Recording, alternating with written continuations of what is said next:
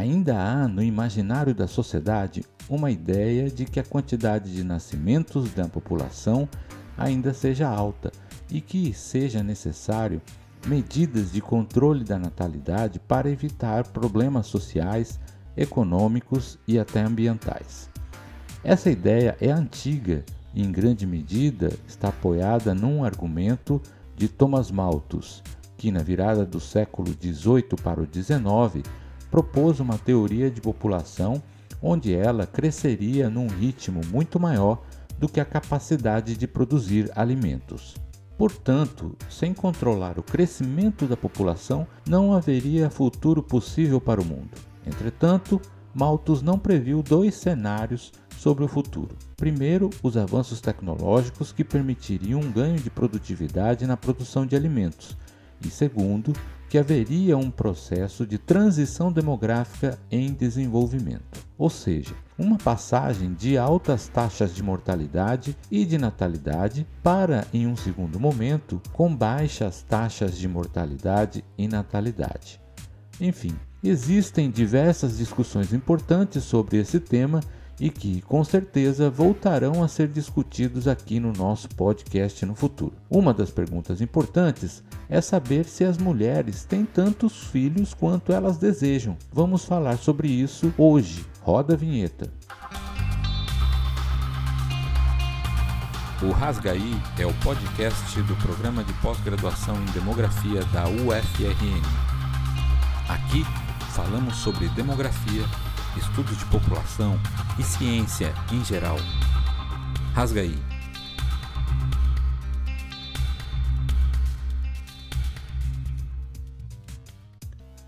E para falar sobre essa questão, convidamos a pesquisadora e docente da Escola Nacional de Ciências e Estatísticas, a ENSE, que é vinculada ao IBGE, a pesquisadora e professora Angelita Alves de Carvalho, ela conversou conosco sobre o déficit de fecundidade na América Latina. Entre a década de 60 e os dias atuais, o número médio de filhos por mulher na região passou de cerca de 6 para menos de 2. Uma queda na fecundidade muito grande em um curto período de tempo, pois se comparamos com a Europa, por exemplo, onde essa queda aconteceu de modo mais gradativo nos últimos 100 anos. Diante desse contexto, a pergunta que fica é: as mulheres na América Latina estão tendo tantos filhos quanto desejam? Olá, Angelita. Obrigado por ter aceitado o nosso convite. Seja muito bem-vinda ao nosso podcast. Para começar, conta pra gente qual foi o objetivo do artigo Panorama do déficit da fecundidade na América Latina a partir de dois indicadores, que foi publicado na revista Notas de População. Primeiramente, eu queria agradecer a oportunidade de estar falando aqui no Rasgaí. Achei esse nome fenomenal, fantástico. É, uma, é um prazer falar de um artigo que a gente publica né, e poder divulgar um pouco esses resultados para as pessoas que às vezes não são tão ligadas assim é, ao tema. Né? Então, muito obrigada pela oportunidade de estar aqui falando. Bom, é, esse artigo publicado na Notas de População é, faz parte de um projeto maior que tem financiamento do CNPq, que são integrantes também a colega Gabriela Bonifácio e a Ingrid Gomes, que foram as coautoras desse artigo. É, a ideia né, desse projeto é trabalhar um pouco a temática preferências reprodutivas na América Latina. O que seriam as preferências reprodutivas? Seriam é, a parte mais substantiva, a parte menos palpável né, do processo de fecundidade, que é ter filhos. Né? As pessoas têm filhos e a gente chama isso de fecundidade. Então, é a parte mais é, talvez emocional, a parte que está por trás do fenômeno de ter filhos. Então a gente pensa, né, palavras que estão aí nesse processo de construção da fecundidade pelas pessoas, que seriam os desejos que as pessoas têm de ter filhos, as intenções de ter filhos, e como que as pessoas formulam isso nas suas cabeças, né, e depois colocam isso em prática, né? Então, é, esse artigo é resultado desse projeto e esse artigo especificamente teve como é, objetivo estimar um déficit de fecundidade. Né? Acho que o próprio nome déficit traz uma ideia de algo que está em falta, que está menor. Né? Por quê? Porque quando eu falo de preferências reprodutivas, eu quero estimar é, as pessoas que conseguem colocar em prática conseguem ter um número de filhos que elas realmente gostariam de ter. Então, essas seriam as pessoas com uma fecundidade ideal, né, com uma fecundidade realizada é, igual ao que você pretende ter, ao que você gostaria de ter. Então, isso não é algo que teria problema, essas pessoas estariam teoricamente satisfeitas. Mas o que a gente vê na prática é que um grande grupo de pessoas ou tem mais filhos do que gostaria de ter, ou tem menos filhos do que gostaria de ter. Então, na América Latina, por muito tempo, um havia um predomínio de mulheres tendo mais filhos do que gostariam de ter, né? pela falta de acesso ao planejamento familiar, enfim, por diversos fatores, isso ocorria com muita frequência.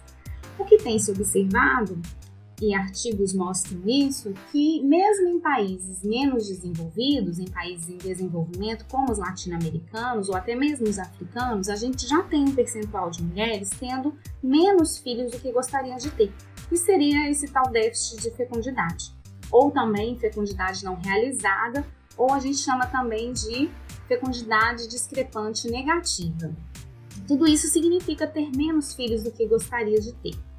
Então, esse artigo buscou estimar né, essa discrepância negativa, essa fecundidade não realizada entre os países latino-americanos a partir de dois indicadores. Né? Por que dois indicadores? Porque a gente vai ver na literatura que existem várias formas de medir isso. Quando você tem esses dois indicadores, você teria uma comparação usando perguntas diferentes para estimar esse percentual de mulheres que não atingem aí a sua fecundidade realizada, ideal, né? Para conseguir saber se as mulheres estão tendo tantos filhos quanto desejam nos países da América Latina, como vocês construíram esses dois indicadores? Quais dados vocês utilizaram?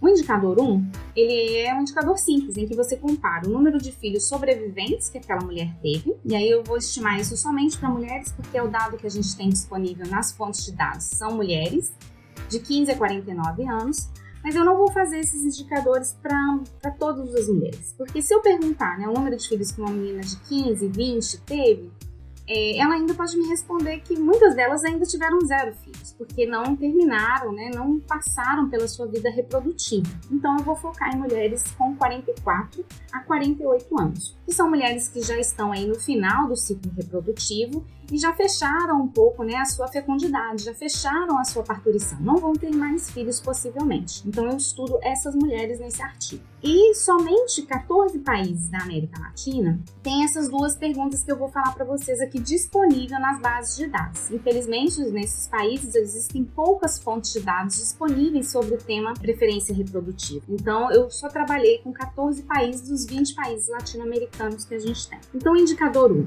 ele trabalha né, o número de filhos sobreviventes que as mulheres tiveram, né, essas mulheres de 44 a 48 anos, e eu comparo com o número de filhos que elas relatam que gostariam de ter. Tem uma pergunta que é exatamente isso, né? Qual é o número de filhos que você gostaria de ter? Para aquelas que não têm filhos, a gente coloca num mundo em que elas não teriam aqueles filhos ainda, né? Tenta levar essa mulher para esse período que ela não teria filhos, qual seria o número ideal, e para aquelas que não têm filhos, pergunta qual é o número ideal de filhos que elas gostariam de ter. E faço a comparação desses números ideal com o que ela tem e vejo se ela tem menos do que gostaria de ter. O outro indicador, ele trabalha uma outra pergunta, que é sobre o futuro da fecundidade, ou seja, você quer ter filhos no futuro?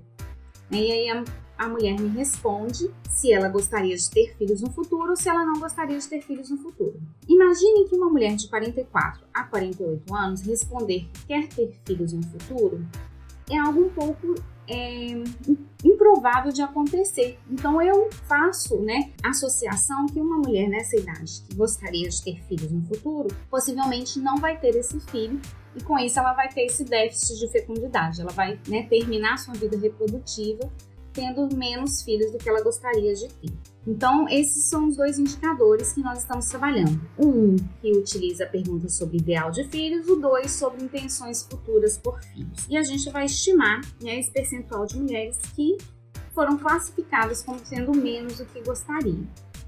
E quais foram os principais resultados? Os principais resultados da pesquisa mostraram né, que esse fenômeno de ter menos filhos do que gostaria, ele tem ficado cada vez mais frequente no contexto também latino-americano. Né, porque até algum tempo o que predominava era ter mais filhos do que gostaria. E a gente mostrou aqui para os 14 países que analisamos que isso tem sido bastante frequente, né? que muitas mulheres realmente terminam o período reprodutivo tendo menos filhos do que o desejado, para vários países latino-americanos. É, e a tendência, né, com a diminuição da fecundidade, é que esse fenômeno fique ainda mais presente é, nos próximos anos há uma diferença muito grande né, no que cada um desses dois indicadores capta. Né? O indicador 1, um, ele vai ter uma estimativa muito maior de percentual de mulheres tendo menos filhos do que gostaria. Tanto que ele varia de 20% a 40%, né, tendo aí uma média de 30 e poucos por cento entre os países, ou seja, 32% das mulheres latino-americanas têm menos filhos do que gostariam, né, nesses 14 países analisados. Já o indicador 2, que é com base naquela pergunta sobre o futuro, você tem estimativas muito menores. Ele varia de 2 a 12% só. Então ele tem uma concentração muito mais baixa e ele realmente é mais concentrado e o percentual médio aí gira em torno de 5%, 6% das mulheres. Então ele capta um percentual de fecundidade não realizada muito menor. Né? Isso é importante a gente ter em mente, porque às vezes o primeiro indicador ele está um pouco enviesado pelo que nós chamamos de racionalização. O que é esse efeito de racionalização? Quando eu pergunto né, para a mulher o número de filhos que ela gostaria de ter, por mais que essas que já têm filhos tentem voltar né, para um período em que elas não tinham filhos ainda, é difícil para elas, às vezes, não relatar o número de filhos que elas já têm. Então, uma mulher que tem dois filhos, ela pode me responder que ela realmente gostaria de ter dois, mas às vezes ela gostaria de ter ficado com um, né, e não ter tido o segundo. Mas como ela já teve o segundo, ela não vai me falar, né, por uma questão aí, às vezes, de julgamento, enfim, que ela não gostaria de ter tido o segundo, que ela gostaria de ter parado no primeiro. Então, ela tem esse efeito que a gente fala de racionalizar, de, de trazer para a realidade que já existe, né, aquele desejo, que antes talvez fosse um, mas que ela me falou dois. E assim por diante. Uma mulher que tem quatro, às vezes não vai me falar que gostaria de ter tido dois, né, porque ela já tem os quatro, então ela vai me falar o quatro. Então, quando eu estimar a fecundidade pelo indicador 1, por ele vir dessa pergunta, muitas vezes ele pode estar sobreestimando, ou seja, ele está classificando mais mulheres como fecundidade discrepante, sendo que elas não são. Elas realmente, elas falaram um desejo maior de filhos do que elas realmente têm. E esse indicador ainda, esse, essa pergunta, tem algumas críticas ainda que dizem que a pessoa pode estar tá falando o número ideal de filhos que ela pensa que todo mundo deveria ter, e não exatamente o número de filhos que ela gostaria de ter. Então, esse indicador 1, ele pode ter alguns viés. Por isso que é importante ter o indicador 2, que também vai te revelar um percentual percentual de mulheres que não vai conseguir atingir a sua fecundidade desejada. Importante você comentar sobre esse ponto. Do ponto de vista metodológico, ter certeza sobre os potenciais e principalmente as limitações dos indicadores é fundamental para que a análise seja feita de modo claro.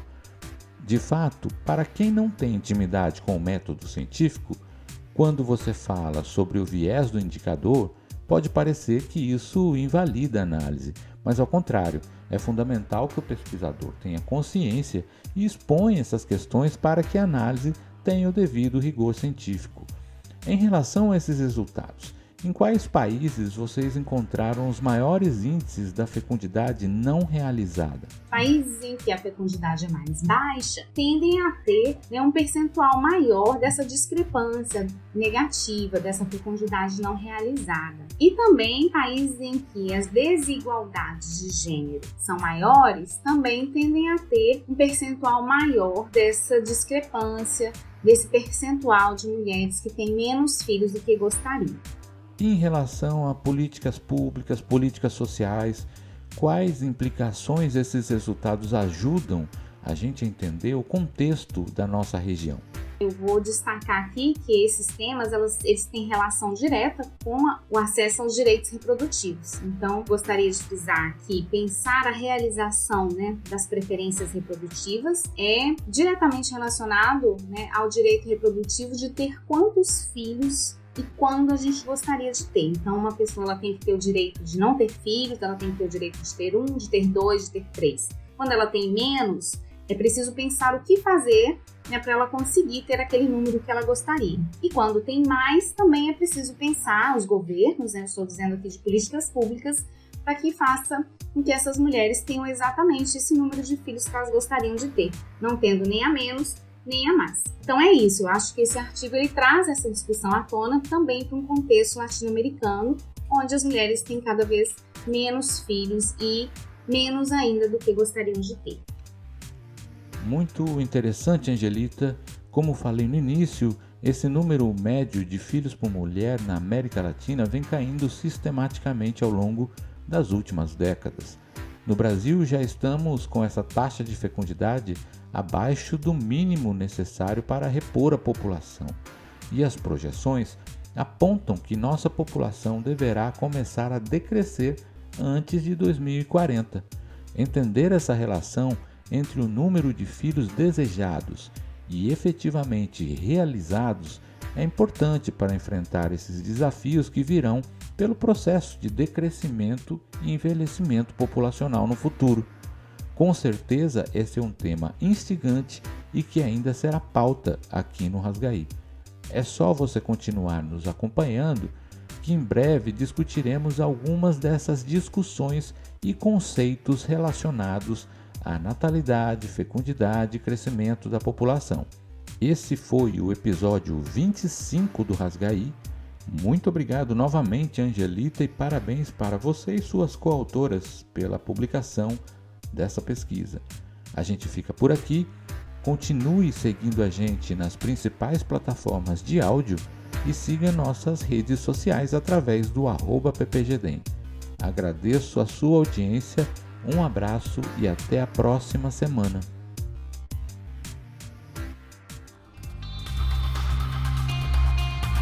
O Rasgaí é o podcast do programa de pós-graduação em demografia da UFRN. Aqui falamos sobre demografia, estudos de população e ciência em geral.